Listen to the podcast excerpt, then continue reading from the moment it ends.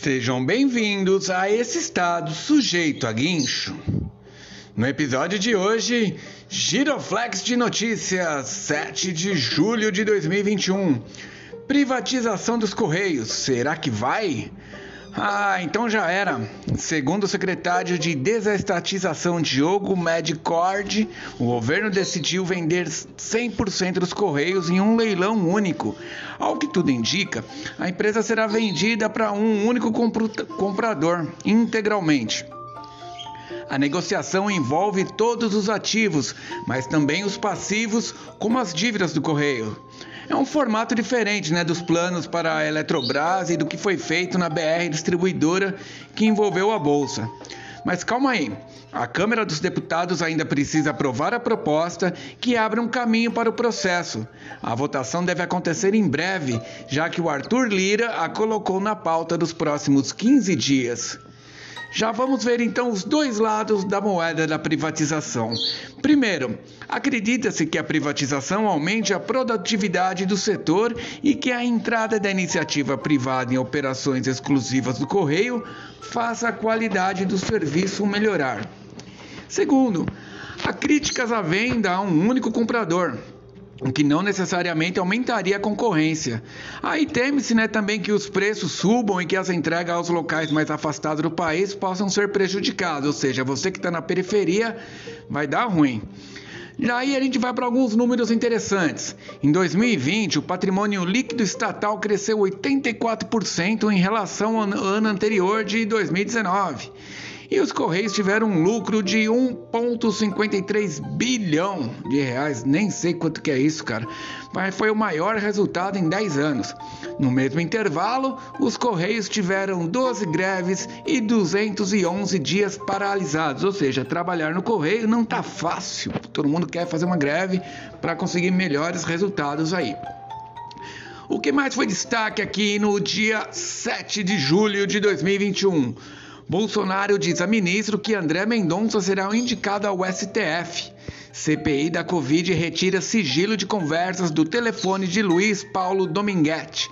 Amazonas não registra mortes por Covid-19 pela primeira vez desde abril de 2020 e a média móvel de casos bate recorde de queda, menos de 37%. Olha lá quanta coisa boa até, né? Depois de aquecer a audiência, Nubank lança seu novo cartão. Seguiram o script certinho, né? Porque talvez tenham até copiado um pouco da Apple. Depois de uma série de notícias para movimentar o mercado, incluindo Warren Buffett, o investidor, e a Anitta, sua conselheira, a Nubank finalmente anunciou uma grande novidade do banco, a Nubank Ultravioleta. É um cartão feito de metal que fornece cashback instantâneo na hora de 1% em todas as suas compras, além de vários benefícios como acesso a sala VIPs e Wi-Fi gratuitos em aeroportos. Mas convenhamos que ultravioleta é só um jeito mais cool e nude de dizer black. Para mais detalhes do cartão, que não é o foco aqui do que a gente está falando, é só você procurar no Google aí sobre o cartão ultravioleta do Nubank. Ah, mas vamos às estratégias que o Nubank usou, que isso aí foi uma sacada bem louca.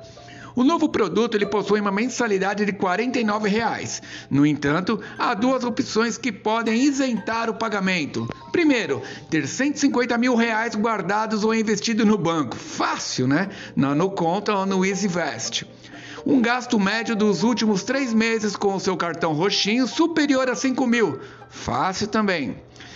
E aí o que vem depois? O que, que eles querem com isso? Eles querem clientes pagantes, porque o Nubank teve um mais de 40 milhões, que teve, não, eles têm mais de 40 milhões de usuários, mas eles fecharam o primeiro semestre do ano de 2021, né, que é que a gente está, com um prejuízo de 139 milhões de reais.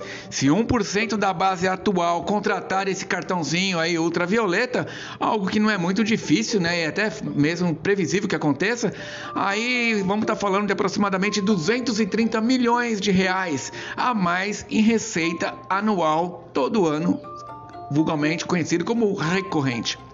Por isso é relevante não só para a Nubank, né? Talvez ele seja a maior mudança do mercado dos bancos digitais brasileiros já visto até hoje.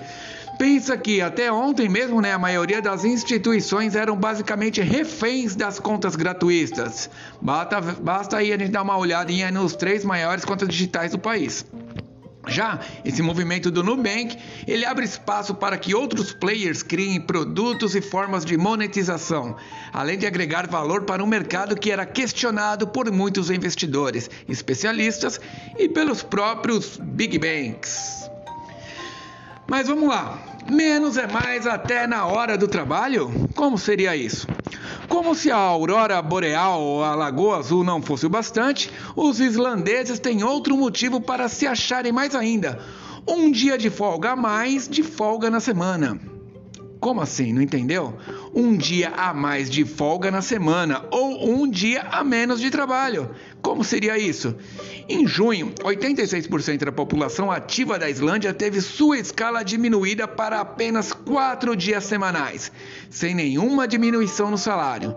Esse fenômeno veio depois de uma pesquisa feita no país de 2015 a 2019, em que 2.500 funcionários tiveram sua semana encurtada de 40 para 35 ou 36 horas de trabalho, ganhando mesmo dinheiro, ou seja, ganhando mesmo tutu ali a produtividade permaneceu a mesma ou por vezes até melhorou na maioria dos locais.